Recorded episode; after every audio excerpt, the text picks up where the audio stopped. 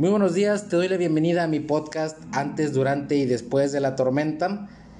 Quisiera aprovechar este espacio para contarte la situación que me llevó a hacer este podcast. Pues resulta que a finales del 2019 me dan la noticia que yo creo que muchos esperamos escuchar después de unos años de casado, después de cinco años de casado. Me dice el doctor, felicidades, ustedes van a ser papás ya se imaginarán la alegría y como fue en diciembre pues hasta la usamos no de pretexto como regalo de cumpleaños para no comprar regalos. Este esa noticia. Pero lamentablemente la felicidad duró muy poco porque en febrero nos dieron la noticia febrero ya del 2020 nos dieron la noticia que mi esposa estaba enferma de cáncer. El cáncer llegó junto con el embarazo y había la opción de interrumpir el embarazo para iniciar el tratamiento.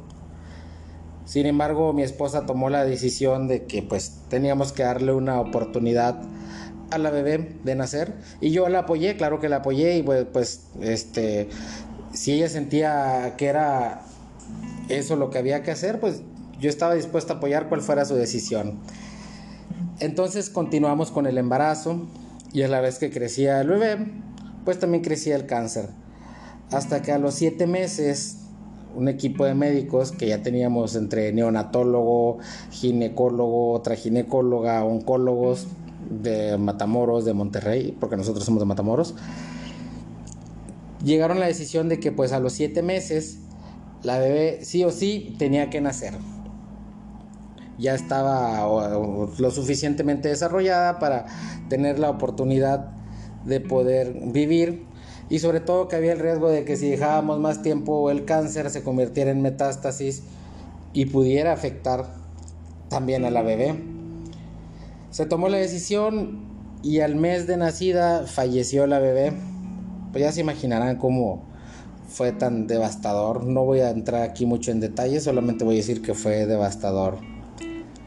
Decidimos seguir con el tratamiento con la esperanza que nos decíamos de que bueno, pues más adelante tendremos más.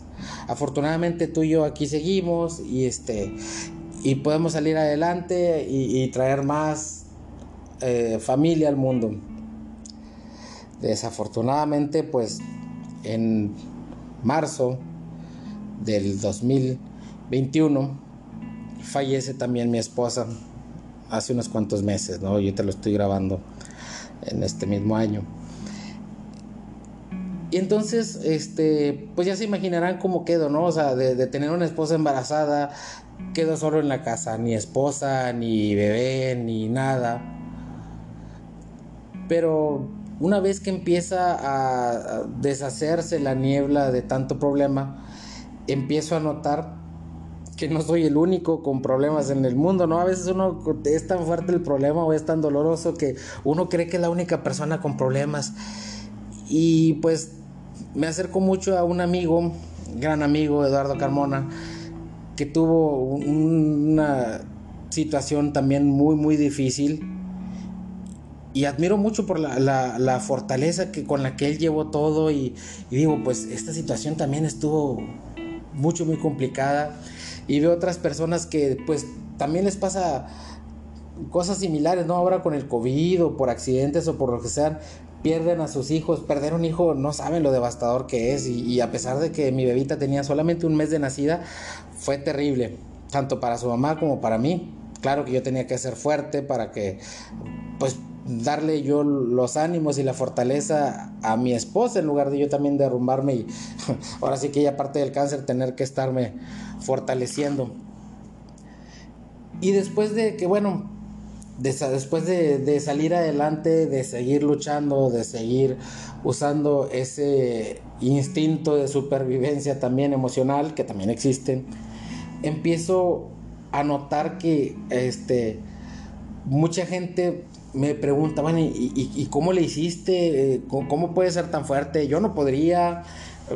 Gente que está en la depresión por cosas tan insignificantes, que dicen, es que yo no puedo, eh, yo, yo estoy tan eh, deshecho, yo, pues sí, la verdad que sí me considero que quedé roto, pero se necesita determinación y decidir ser feliz.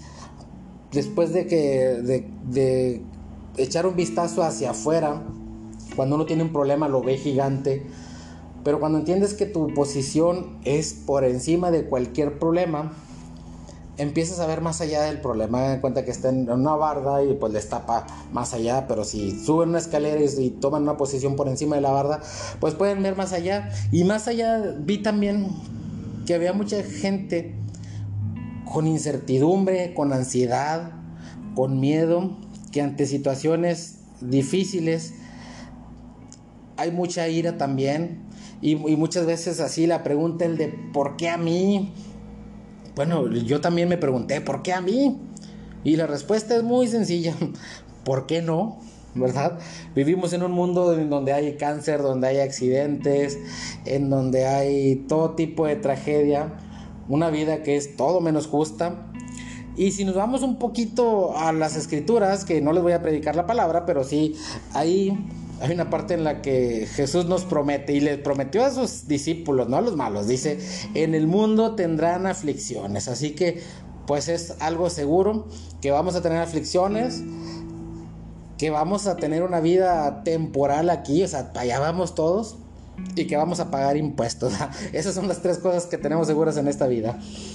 Y bueno, es también uh, algo frustrante cuando te quedas pensando que tienes que tener justicia, ¿no? De que pues es que me porto bien, ¿por qué me va así? Eh, eh, ellas eran buenas, ¿por, ¿por qué les sucedió?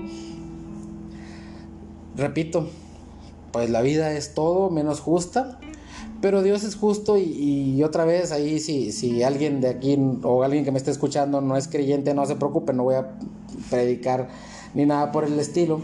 Solo quiero agregar el punto de que pues ahora sí que hay situaciones que no podemos controlar y no dependen 100% de nosotros y de que si nos portamos bien o si nos portamos mal. Obviamente hay consecuencias, sí. Si yo me pongo a hacer el mal eh, o me pongo en la calle a estar manejando ebrio y escandaloso, pues es demasiado probable que voy a tener consecuencias negativas. Así que bueno, después de toda esta situación, empecé a superarlo pero se necesita determinación, se necesita decisión, decir, ¿sabes qué? Yo decido que esto me golpeó, esto me hirió, esto me rompió completamente, pero voy a salir adelante porque aquí me quedé y hay algo que tengo que hacer aquí. Y no les voy a spoilear lo que sigue después, pero sí les voy a adelantar que, bueno, las situaciones, las adversidades, las tormentas nos van a llegar tarde o temprano pero siempre con una tormenta nos llega un arma o una herramienta, como gusten llamarle. Entonces, pues si ya me sucedió, pues sabes qué, pues al menos tomo esa arma, esa herramienta y hago lo que sea que encontré de propósito en esta vida. Que yo creo que mi propósito es eh, darte esa guía o, o esas herramientas para salir adelante en caso de situaciones muy difíciles o como decía, tormentas.